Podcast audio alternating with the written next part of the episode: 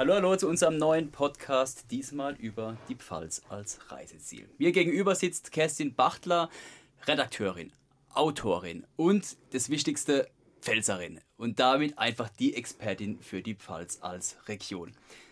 Frau Bachtler, ähm, Wurstmarkt, größtes Weinfest, größtes Weinfass der Welt, größte Riesling-Region der Welt. Die Pfalz ist die Superlative schlechthin. Wenn ich an die Pfalz denke, denke ich an Genuss und an eine Lebensfreude, die, glaube ich, die Region auszeichnet. Würde Sie es ähnlich sehen? Was, macht ihr, was machen Ihre Landsleute aus?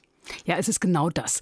Ähm, also ich muss jetzt gerade überlegen, soll ich jetzt Pelzisch retten, um zu zeigen, wie arg ich Pelzerin bin, weil ich waschechte Pelzerin bin, geboren in Neustadt an der Weinstraße, der Perle der Pfalz. Äh, aber vielleicht, weil auch möglicherweise Menschen zuhören äh, von weiter her, könnte ich jetzt Hochdeutsch sprechen. Wahrscheinlich fallen wir noch eh wieder in den Dialekt. Ja, aber unter Pelzer rede ich ja normalerweise Pelzisch.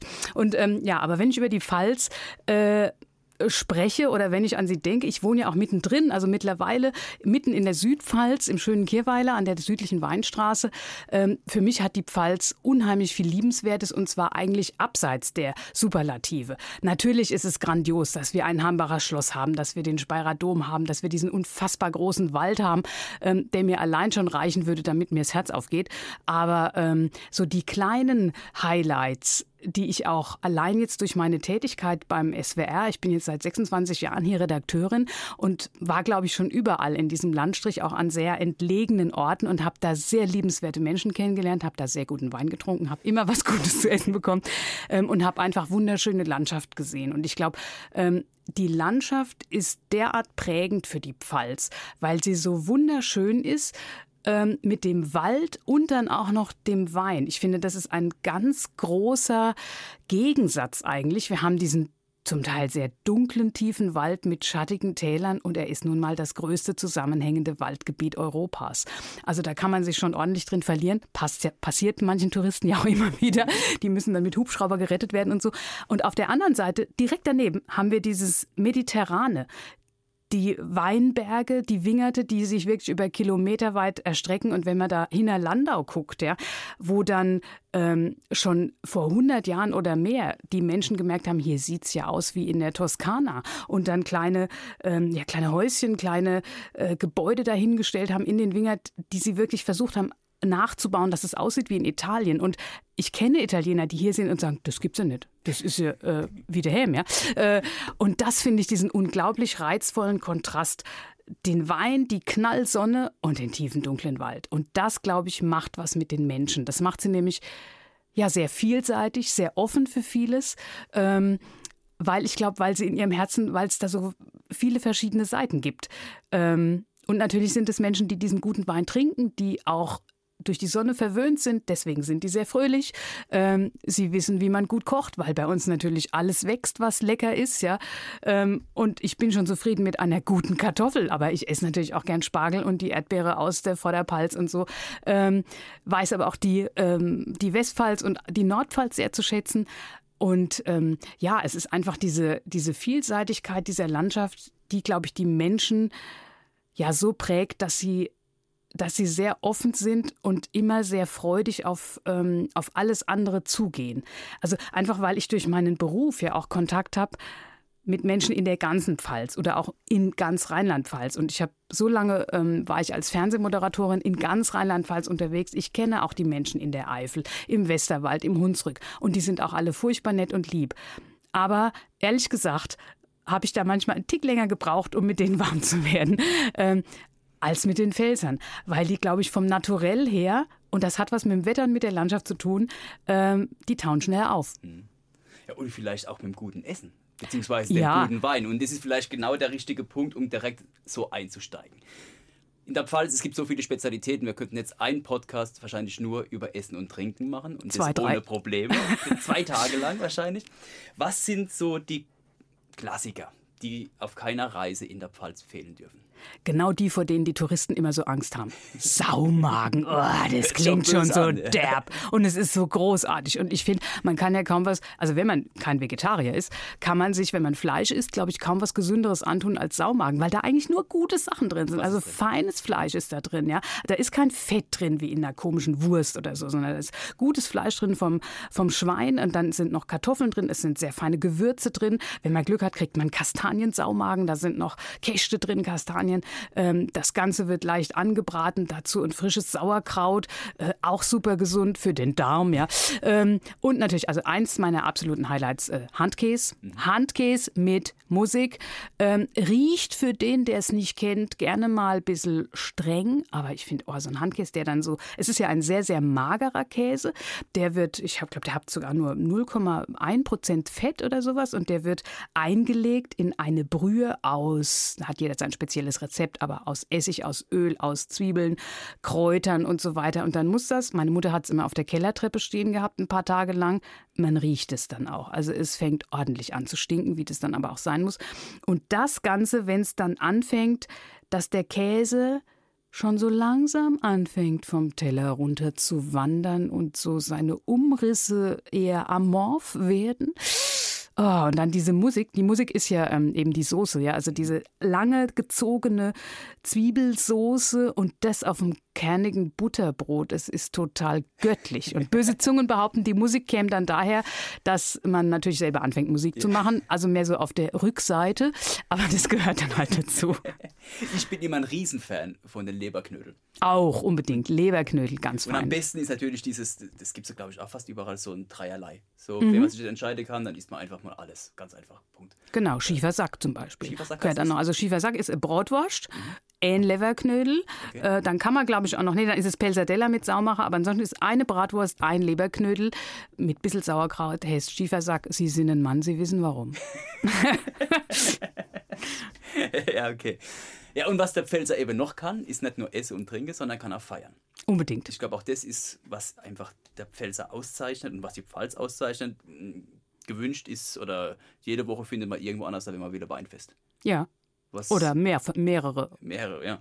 Gibt es so ein paar Klassiker oder so ein paar Highlights an Weinfeste, wenn man jetzt mal sowas kennenlernen möchte, wo man hin sollte? Ja, ich finde schon, also der Wurstmarkt ist natürlich, Sie haben es ja schon erwähnt, was, äh, das muss man mal miterlebt haben. Das größte Weinfest der Welt. Das ist über, ich glaube, 600 Jahre mittlerweile ist es alt. Also es entsteht eigentlich aus einer Pilgerfahrt im Mittelalter, ja, wo die damals auf diesen Michaelsberg hochgewandert sind. Das war eine Pilgerstätte in Bad Dürkheim.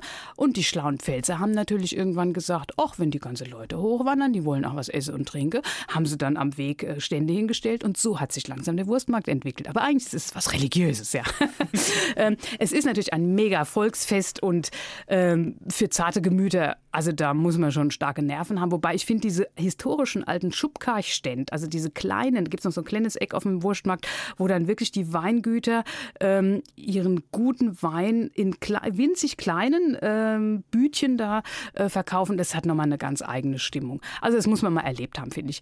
Aber ansonsten bin ich doch eher auch eine Freundin von den ganz kleinen Festen. Jetzt wohne ich in Kirweiler. In Kirweiler gibt es gleich zwei Feste im Jahr, wenn nicht gerade Corona ist, nämlich eine Kerbe und auch noch ein Weinzehnt weil zum Beispiel Kirweiler damit daran erinnert, dass sie immer noch einen Zehnten, also eine Weinabgabe, an den Speyerer Bischof geben jedes Jahr. Das war nämlich im Mittelalter so. Ähm, deswegen gibt es auch in Kirweiler eine riesengroße Kirche. Man denkt sich, wieso so kleines Dorf, so große Kirche? Weil die ganz enge Verbindungen zum Speyerer Bischof haben. Und vor ein paar Jahren hat dann der Rolf Metzger, der äh, Bürgermeister, das wieder aufleben lassen und fährt jedes Jahr einmal mit der Kutsche, mit der Weinkönigin von Kirweiler nach Speyer und gibt äh, mehrere Flaschen Kirweiler Wein da ab. Sehr schön. Und das ist ein super schönes Fest. Und, das, und die Kerbe auch. Ich meine, ich wohne da, ähm, finde es natürlich toll, weil dann brauche ich nichts zu kochen. Ich gehe jeden Abend einfach irgendwo hin und esse was Gutes oder so. Und man trifft natürlich auch die Leute im, in so einem äh, kleinen Dorf. Und das finde ich natürlich sehr schön, wenn man sie kennt oder wenn man selber Pfälzer ist, kommt man ja sowieso mit allen ins Gespräch. Im Grunde kann man sich an irgendeinen Tisch setzen, man kommt mit den Leuten ins Gespräch. Aber ich finde zum Beispiel auch ähm, in Rot ähm, das Blütenfest sehr schön. Ähm, was haben wir noch? Also eigentlich Ich war letztes Alles, Jahr das erste ja. Mal auf dem, ich, heißt es Ungsteiner Weinsommer? Auf, der, auf dem mhm. Weinberg oben, ich weiß nicht, ob Sie das kennen. Ja, super Aussicht natürlich. Traum, ja. Und genau. es war so gemütlich und so idyllisch und es gab tolles Essen und fantastische Weine. Und man schaut über die ganze Pfalz. Da könnte ich wochenlang sitzen, wenn ich das äh, wenn sich die Möglichkeit hätte. Und da gibt es sicherlich jede Woche irgendwo irgendwas. Ja, und ich finde, es ist ja mittlerweile, ich weiß nicht, wie viele Seiten er hat. Es gibt ja vom, ähm, von der Pfalzweinwerbung einen kleinen Führer, Weinfestführer, ein kleines, sehr eng gedrucktes Heftel mit allen Weinfesten. Ich glaube, das geht ja im Januar schon los, weil zum Beispiel Freinsheim, die machen Rotwein, äh, fangen mit, mit Rotwein an oder Glühwein. Also jedenfalls fängt es da an, dass man im Januar schon in unter im freier Natur Wein trinken kann. Das ist ja dann schon eine Weinfest, ja. Dann gibt es ja Weinwanderungen und so und dann geht es relativ äh, früh los mit den Frühlingsfesten oder Gimmeldinger Mandelblütenfest, eins der ersten Weinfeste, sobald die Mandel blüht. Und die hat dieses Jahr, war es noch Januar oder war es schon Februar? Es ist unglaublich. Ja. Man, es war für die Leute fast zu kalt, aber die Mandeln haben geblüht. Dann ist natürlich hier die ganze Hartes Rosa ein totaler Traum. Und in diesem kleinen Ort Gimmeldingen kommen dann 30.000 Gäste. Man glaubt es kaum. Und die stehen wirklich bis, ähm, bis auf die Autobahn staut sich das. Ähm, weil es natürlich einfach Spaß macht, in so schöner landschaftlicher Umgebung dann äh, Wein zu trinken. Aber ich finde, man kann auch einfach mal im Sommer man fährt die Weinstraße entlang, man wird sicher in irgendeinem Ort ein Weinfest finden. Und wenn es nur drei Stände sind oder so. Und dann geht das ja natürlich bis in den Herbst rein. Und wenn dann die Weinernte beginnt, die mittlerweile auch schon im August beginnt, ähm, und es gibt überall Federweißer oder neuer Wein eben, dann ist sowieso eigentlich überall Weinfest. Ähm, und dann kann man einfach in irgendeinen Winzerhof rein. Meistens stehen irgendwelche Bänke da und man kriegt auch was Gutes zu essen, weil wenn man Glück hat, die Oma noch kocht oder so und macht Leverknödel oder Brotwurst. Ähm, und, äh, aber dann finde ich es halt auch schön, dass es dann es hört ja nie auf. Auch wenn der Herbst vorbei ist, wenn der Most im Keller ist, wenn es anfängt zu gären, es wird langsam kühl, die Wingerte sind abgeerntet. Es gibt trotzdem noch Weinfeste, nämlich dann kommen ja die Weihnachtsmärkte. Und nichts ist besser als ein guter Winzerglühwein. und da gibt es ja große Unterschiede, aber ähm, ja, und dann wird natürlich weiter gefeiert das hört sich alles extrem verlockend an. Jetzt gibt es in der Pfalz, wir haben es bereits mehrfach erwähnt, unheimlich viel zu sehen. Von Landschaft, von Burgen, von Weinfesten, von tollen Restaurants und Straußenwirtschaften. Gibt es Ihrer Meinung nach so ein paar Hotspots, die man nicht verpassen darf, wenn man in der Region ist? Ja, die gibt es natürlich schon. Und zwar die, klar, die historisch wertvoll sind und die auch in den großen Geschichtsbüchern stehen, die haben wir halt in der Palz, da muss man auch mal hin. Natürlich muss man mal aufs Hambacher Schloss, ja, die Wiege der deutschen Demokratie, wo noch die Fahne ähm, liegt, die uralte Fahne, die damals, man muss sich das vorstellen, es war ähm, 1832 im Mai. 30.000 Menschen kamen aus ganz Europa, um für ihre Freiheit zu demonstrieren und viele sind dafür äh, in, ins Gefängnis gekommen, ja, weil das war ja unfassbar damals. Ähm, aber sie wollten eben, und die kamen zu Fuß oder mit Pferdefuhrwerk oder so. Und einer davon, ähm, Johann Philipp Abresch aus Neustadt, der hat diesen Zug aufs Hambacher Schloss, diesen berühmten Hinaufpatrioten zum Schloss zum Schluss angeführt. Und es gibt eine süße Anekdote, die kommt auch, ich darf es jetzt mal gerade mit der Werbung erwähnen, in meinem Buch vor, 111 Gründe, die Pfalz zu lieben, wo ich ja mit Heinz Moosmann zusammen ganz lustige Geschichten äh, gefunden habe aus der Pfalz. Der Abresch nämlich, ähm, der hat ähm, der wollte halt eine Fahne vorantragen und damals war der Slogan, das Schlagwort war ähm, äh, die äh, Deutschlands Wiedergeburt. Das stand als Motto über dieser Freiheitsbewegung. Und dann hat er zu seiner Frau gesagt, Anna Maria, Anna Maria, stick mir doch bitte noch auf die Fahnen Deutschlands Wiedergeburt. Und die so, ach, bist du verrückt, ja, so viel Buchstabe und so. Ja, du machst es schon. Tschüss, ich gehe noch mal in der Trinke. Mhm. Die Anna-Maria hat mit irgendwie der Elisabeth und der Hildegard und wer noch Alto war, äh, haben die in einer Nacht- und Nebelaktion auf diese Fahne Deutschlands Wiedergeburt in Frakturschrift gestickt. Kann man auf der Originalfahne noch sehen. Die liegt auf dem Hambacher Schloss. Und als der Johann Philipp morgens dann wiederkam, hat er gesagt, Anna-Maria, du hast es ja total verkehrt gemacht. Warum? Ah ja, die Fahne ist doch längst geschreift. Du hast es quer drauf gestickt. Dann hat gesagt, ah ja, weil sonst passen ja die viele Buchstaben nicht drauf. Und deswegen ist die Deutschlandfahne quergestreift und nicht längs, weil Anna-Maria Abresch aus ähm, Neustadt eigentlich diesen Fehler gemacht hat. Ähm, Hambacher Schloss, ja, der Weske Mensch. Ähm, und da, das muss man sich mal angucken. Schöne Ausstellung, tolles Schloss, super Aussicht dort. Ähm, das ist das eine, weil es einfach historisch so wichtig ist für unsere Demokratie. Unser Staatssystem wäre sonst heute ein anderes. Dann finde ich unbedingt, muss man natürlich mal äh, den Speyerer Dom besuchen. Ein unfassbar monumentales Bauwerk aus der Romanik. Ähm, der sitzt da so fest.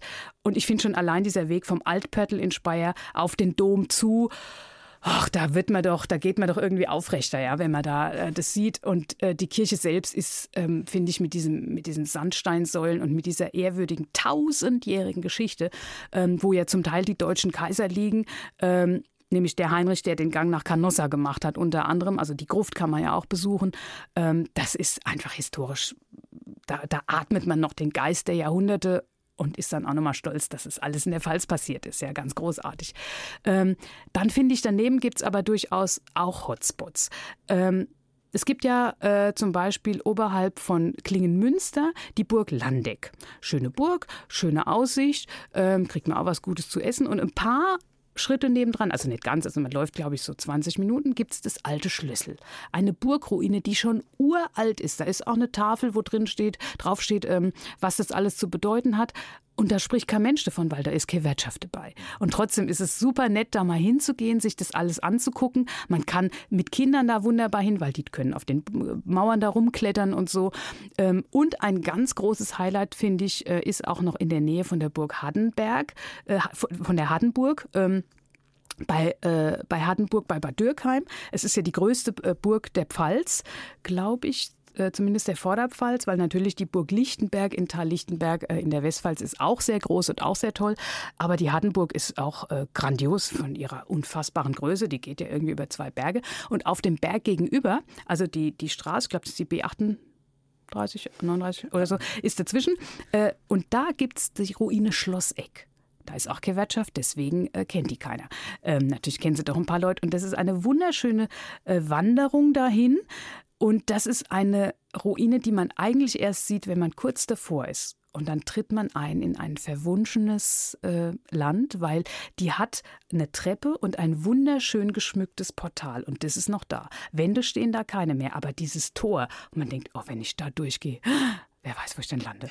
Ähm, also das ist äh, ganz grandios. Und ich finde auch, wenn man, wenn man sich für Landschaft erwärmt, dann muss man eigentlich unbedingt mal ins Dahner Felsenland. Ähm, und sich von diesen Felsen Geschichten erzählen lassen, weil man denkt ja, dass hier die Riesen irgendwie Bauklötze gespielt haben. Das ist ja auch unglaublich, wie groß diese Felsen sind. Natürlich ganz grandios. Es ist weit, es zu finden, aber wenn man dahin fährt nach Eppenbrunn und den Altschlossfelsen besucht, das ist, da ist der Grand Canyon, ist ja ein Dreck dagegen. Ja. Also das ist der felsische Grand Canyon. Man braucht eine Stunde, um um diesen großen Stein, eigentlich ist es ich weiß nicht, ob es ein Monolith ist, aber es ist ein riesiges, von, von Urzeitmeeren noch ausgewaschenes Felsmassiv, mega beeindruckend, zum Teil wirklich 20, 30 Meter hohe Felsnadeln dazwischen, da mal drum rumzuwandern. Wenn man an der Spitze ist, kann man schon nach Frankreich runter. Ähm, sensationell. Also es ist wieder eins der, der Highlights, der Superlative. Ich weiß nicht, in welchem Ge Mittelgebirge es sonst noch so was grandios Schönes gibt, wie zum Beispiel der Altschlossfelsen. Das hört sich alles ziemlich beeindruckend an. Tatsächlich, wir waren letztens auf der Riedburg. Das ist jetzt wahrscheinlich kein Geheimtipp, aber es ist trotzdem ein Traum, wenn man mit der Seilbahn hochfährt Super. und guckt über die ganze Region. Ja. Und diese Retro-Seilbahn, oder? Die, die gab es ja schon, als ich ein kleines Kind war, mit diesem alten, mit dem Bügel da, und wo man dann zu zweit, ich mache das mit meinen Kindern auch ja, total gern, das ist super Jungs, nett. Die waren so begeistert. Mhm. Ja, ja. Es hat echt Spaß gemacht. Und dann guckt man erstmal auf meine Heimat, was natürlich auch mal ganz schön ist. aber, aber trotzdem hat die, ja, es ist verrückt, wenn man sieht, wie viel Wein es dort ja, gibt. Ja, ja. Und dass es ja irgendjemand da trinken muss. Ja. Aber anscheinend. Äh, und ich dachte übrigens früher immer, ich habe ja immer eigentlich im Schatten der Hart gewohnt, also im Schatten des Pfälzerwaldes. Ich war in Neustadt, dann habe ich eine Weile im Hahnbach gewohnt und so und war immer ganz nah am Wald und denke, ja, der Wald, das ist es doch, da will man wandern und so. Nur so Weinberge ist ja irgendwie langweilig. Jetzt wohne ich in Kirweiler. Da ist es, sagen wir mal, relativ flach. Ähm, und wenn ich abends spazieren gehe, dann gehe ich halt nur durch Weinberge. Da sind wenig Bäume, fehlt mir manchmal ein bisschen, aber da habe ich erst gelernt, wie vielfältig so Wingerte aussehen können. Da sieht ja gar nicht jeder aus wie der andere, sondern dann ist mal einer, da sind die Blätter eher heller, dunkler, sonst was. Auch die Trauben sind anders, die Rebstöcke sind anders. Und ich finde es ja immer wieder total spannend. Wenn man so von oben rauf guckt, denkt man, wie gleichförmig. Es ist alles andere als gleichförmig. Jetzt ist gerade die Hart wahrscheinlich so das Mekka des Weins. Tourismus, des Pfälzer Weintourismus. Gerade wenn man dann am Wochenende unterwegs ist, äh, da wissen schon ein paar, was die Pfalz zu bieten hat. Aber gerade die Südpfalz, für mich, hat so viele Geheimtipps parat. Warum muss man in die Südpfalz? Ähm, ich meine, ich glaube, es gilt für die ganze Weinstraße. Also da kann man auch in die andere Richtung noch gehen, dann so Bad Dürkheim und die, und die Kante, äh, wo ich auch sehr tolle Weingüter kenne, die auch zum Teil sehr traditionell schon sind ähm, und seit, die es seit hunderten von Jahren gibt. Sehr schöne Weinstuben gibt es da. Ähm, aber die Südpfalz auch. Es ist halt dieses je näher man in den Süden die Weinstraße entlang geht, umso näher kommt man halt Frankreich. Ja? Und das sind, wie man weiß, aus der Tradition auch die, die sich sehr gut mit Wein auskennen und die sehr gutes Essen machen. Und da verändert sich dann auch schon wieder ein bisschen was. Ich finde so die Mentalität der Leute, äh, wenn man wirklich kurz vor der französischen Grenze ist, die sind noch mal ein Tick. Ähm, ja, vielleicht lockerer, aber so mit dieser französischen Lebensart. Also die Pfälzer und die Franzosen verstehen sich eigentlich ja gut. Ja? Die alte Erbfeindschaft zwischen Deutschland und Frankreich ist lang begraben. Ähm, und wenn man heute noch so seine Scherze macht und die Pfälzer sagen, oh, die Wackes, sagen sie zu den Franzosen, ähm, trotzdem ist es, äh, verstehen die sich gut, weil sie die gleichen Sachen lieben und aber jeder dem anderen noch so probiert das nochmal, probiert das nochmal, was hat, ja. Ähm, und ich glaube, das ist das, was, was so auch die Weine der, der Südpfalz vielleicht ausmacht, ähm, dass die noch einen Tick mehr Sonne abgekriegt haben, als vielleicht die Weine in Richtung, ähm, ja, wenn es dann so Richtung Bad Dürkheim und in den Wald reingeht. Und um das Ganze vielleicht noch komplett zu machen, wo ich ein großer Fan bin, gerade auch von den Weinen, ist vom Zellertal. Absolut, absolut. So mhm. Thema, was, glaube ich, ziemlich hypt, zumindest weintechnisch ja. unter Sommeliers und Händlern.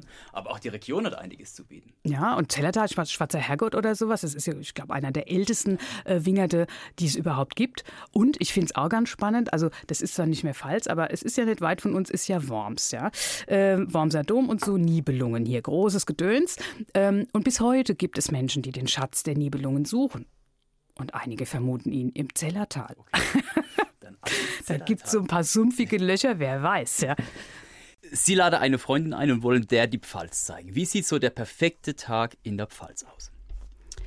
Ja, ich würde schon mal mit einem Frühstück anfangen und zwar ähm, in einem der wirklich hübschen Cafés, die es bei uns auch gibt. Ich würde jetzt morgens noch keinen Wein trinken, ehrlich gesagt. Ja, wobei ich sagen, also sagen wir mal, wenn das Frühstück so um 10 ist, ähm, sehr schön gibt es ein ähm, Café, äh, eigentlich zwei in Edenkoben, ähm, unterhalb da in der Nähe von der äh, Riedburg. Aber da muss man sich auch vorher äh, anmelden, wie ich mittlerweile weiß. Also ganz spontan geht das nicht, aber das kann man ja machen. Und ich finde, wenn man dann äh, gut gefrühstückt hat, äh, vielleicht mit äh, Spiegelei und was es da sonst noch gibt, noch einen ordentlichen Kaffee getrunken. Wir haben ja zum Beispiel verschiedene Kaffeeröstereien auch in der Pfalz. Ähm, also da kann man sich auch sehr verwöhnen lassen. Und dann darf es auch mal ein bisschen italienisch schmecken. Ja, ich meine, wir sind hier wie die Toskana.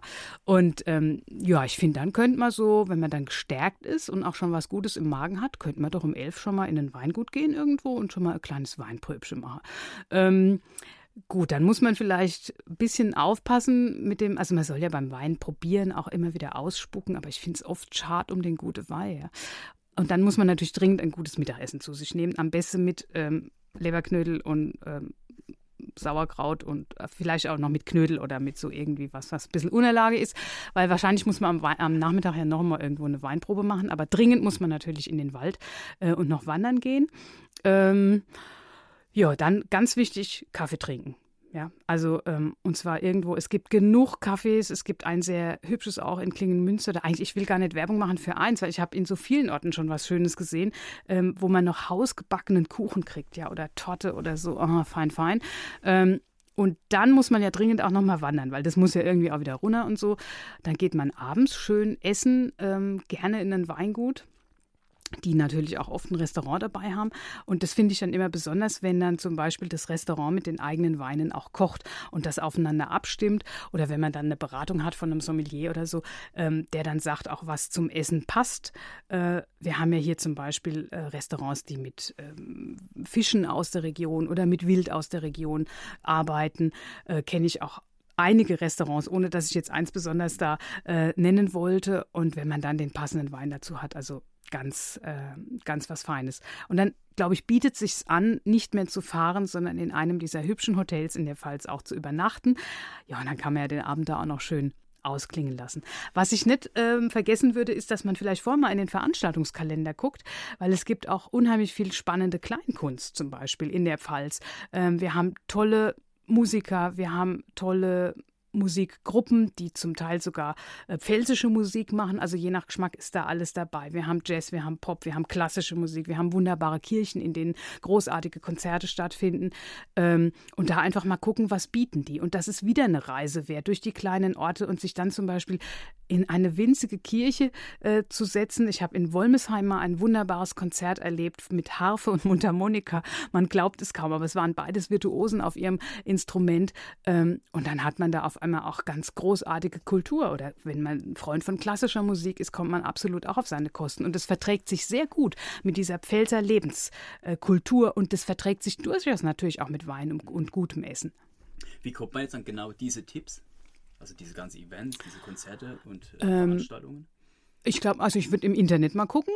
Äh, die Pfalzweinwerbung bietet da ganz viel an, dass man da einfach äh, mal so ein bisschen durchguckt. Oder unter Pfalz Tourismus gibt es ganz viel. Und ich glaube, was immer was bringt, ist bei den, wenn man weiß, wir sind in der und der Region, wir sind, was weiß ich, rund um St. Martin oder Hinterlandau oder vor Bad Dürkheim oder irgendwo da, dass man dort die Touristinformation vom Ort ähm, entweder mal anruft. Oft sind da wirklich ganz, ganz nette Leute und das geht nicht alles nur online, sondern da gibt es Menschen, die einem wirklich noch so richtig wörtlich Auskunft geben, wenn man nicht sogar hinfahren kann. Da gibt es übrigens, wenn man hinfährt, auch äh, oft Flyer oder äh, und auch kostenlos Wanderführer, äh, irgendwelche Übersichten über Hotels, über, über Restaurants und sowas und dann die Leute mal fragen. Und meistens kriegt man aber auch, wenn man in einem größeren Weingut oder auch in einem kleineren ist und man fragt den Winzer, bei dem man gerade ist, was haben Sie für einen Tipp? Die kennen sich natürlich auch gut aus. Also ich finde, je näher in die Region man vorstoßen kann und dort Leute findet, die man fragen kann, ähm, ja, umso genauer werden auch die Antworten. Und umso größer ist die Chance, dass man vielleicht einen Geheimtipp erfährt. Jetzt kann man in der Pfalz Wochen verbringe und wahrscheinlich jeden Tag irgendwas Neues unternehmen. Aber wenn jetzt wirklich jemand sagt, er will die Pfalz erleben und kennenlernen, wie lange braucht er dafür? Oh, ich glaube, dass bei mir ein ganzes Leben nicht ausreicht. Aber naja, ich denke, man kann schon wenn man nur ein Wochenende Zeit hat. Wenn man freitagsabends anreist, kann man schon mal schön irgendwo übernachten, schon mal ein tolles Abendessen gehabt haben, vielleicht schon mal eine kleine Weinprobe gemacht haben. Äh, dann hat man den ganzen Samstag zum Erleben. Da kann man nach Speyer zum Dom fahren, da kann man rund ums Hambacher Schloss wandern, gut essen und sonst was. Ähm, dann hat man den Sonntag noch schön zum Ausklingen. Das reicht schon mal, um wirklich total abzuschalten und, und gut runterzukommen und auch einen, einen, Eindruck von dieser Lebensqualität zu kriegen und sich hier richtig verwöhnen zu lassen. Ähm, aber man kann locker auch eine Woche oder zwei oder länger hier verbringen. Also ich selber muss sagen, ich habe schon mehrfach Urlaub gemacht im Dahner Felsenland, weil ich diese Landschaft so unglaublich schön finde. Und da finde ich zum Beispiel das kleine Dorf Erfweiler hinter Dahn äh, ganz besonders hübsch. Das ist vor vielen Jahren hat es mal, ist es mal Gewinner gewesen. Bei unser Dorf soll schöner werden, als es diesen Wettbewerb, als der noch so hieß. Und das ist ein Dorf, da kann man nicht durchfahren. Es ist ein Sackdorf, da kann man nur reinfahren und irgendwann wieder raus. Aber am Ende dieses Dorfes kann man loswandern und sich in diesem verwunschenen Märchenwald verlieren. Ähm, und da bin ich auch gern. Das ist für mich nur eine knappe Stunde zu fahren und trotzdem ist es eine vollkommen andere Welt, in der man mal so ganz abtauchen kann. Es gibt einige äh, Plätze, da geht's Handy nicht. Großartig. ähm, und ja, da reicht schon ein Wochenende, aber man ist auch, man kann gut eine Woche oder zwei dort sein und kommt hinterher sicherlich erholt und auch fitter raus, weil man nämlich viel gewandert ist. Mhm. Das ist vielleicht, das wäre auch die letzte Frage. Wandern und Radfahren, auch da ist die Pfalz, glaube ich, ein Eldorado. Habe Sie einen Tipp an Wander- und Radwege? Also gibt's oh, das, Tausende, da gibt es Tausende. so Ihr mhm. persönliches Highlight. Und ja, das kommt ganz drauf an, wie sportlich man ist. Ja, aber ich bin sicher oder kann versichern, es ist für jeden was dabei. Also auch, ich kenne Menschen, die sind über 80 und fahren immer noch einen meiner Lieblingswege, nämlich, ich glaube, zum Teil heißt der Kraut- und Rübenweg, aber es ist auf jeden Fall dieser große, lange Radweg, der geht relativ eben. Ähm, bis nach Weißenburg, also bis nach Frankreich rein. Da kann man wunderbar die, die Weinstraße entlang an Landau vorbei, da die Richtung fahren. Ähm, das geht auch, wenn es ein Seniorenpaar ist oder so mit akkubetriebenen Fahrrädern. Man hat keine großen Steigungen. Das geht ganz großartig. Auf der anderen Seite finde ich für sportlich Ambitionierte ist natürlich der Pfalzer, Pfälzerwald ein Traum für Mountainbiker. Und ich habe vor Jahren mal, ich weiß gar nicht mehr, wie er heißt, aber es gibt einen Profi-Mountainbiker, der wohnt ähm, in, auf der Hart und hat gesagt, der ist eigentlich aus Nordrhein-Westfalen. Er ist hierher gezogen, weil der Wald so ein grandioses Trainingsgebiet ist. Ähm, und es gibt ja auch immer mehr Mountainbike-Wege, wo es auch erlaubt ist. Es gibt ganze Mountainbike-Parks. Also es ist, glaube ich, eher was für Jugendliche. Die kamen da große Sprünge. Ich halte es für recht gefährlich. Das habe ich jetzt noch nicht gemacht. Aber Mountainbiken im Pfälzerwald, ähm, großartig und die Wanderer und die Mountainbiker, die früher mal schwer verfeindet waren, äh, die nähern sich ja auch immer wieder. Ich kenne sogar, also eine Wanderin hat einen Mountainbiker geheiratet irgendwann, also soll es geben, ja. Ähm, man kommt auch friedlich miteinander oder dann trinkt man irgendwann auf einer Hütte noch einen Scholle und dann geht's wieder. Prima, Frau Bachtler. Das war, glaube ich, sehr authentisch und überzeugend und zumindest sehr motivierend, in die Pfalz zu fahren. Also, äh, wie ihr draußen jetzt wisst, gibt es unheimlich viel in der Pfalz zu erleben. Umgekehrt, ich glaube, es gibt nichts, was es in der Pfalz nicht gibt. Und das ist, glaube ich, auch das Credo. Vielleicht noch so zwei, drei Tipps. Ich finde es immer spannend, was mit den Kultur- und Weinbotschaftern zu tun oder den Weingästeführern, weil die einfach für das brennen, was sie machen. Sie sind motiviert, sie sind gut ausgebildet und es gibt ganz viele unterschiedliche Veranstaltungen, Events, Seminare und Verkostungen. Ähm, gerne einfach mal über die Webseite googeln. Ansonsten, Sie haben es erwähnt, die Pfalz-Webseite, äh, wo man alles Mögliche an Informationen findet, ist, glaube ich, auch gerade neu aufgearbeitet, wenn ich richtig informiert bin. Ansonsten, glaube ich, muss man einfach hinfahren, es erlebt haben, um damit reden zu können. Und dann viel Spaß dabei. Ja. Vielen, vielen Dank dafür. Gerne bis ja. zum nächsten Mal. Danke. Ciao, ciao.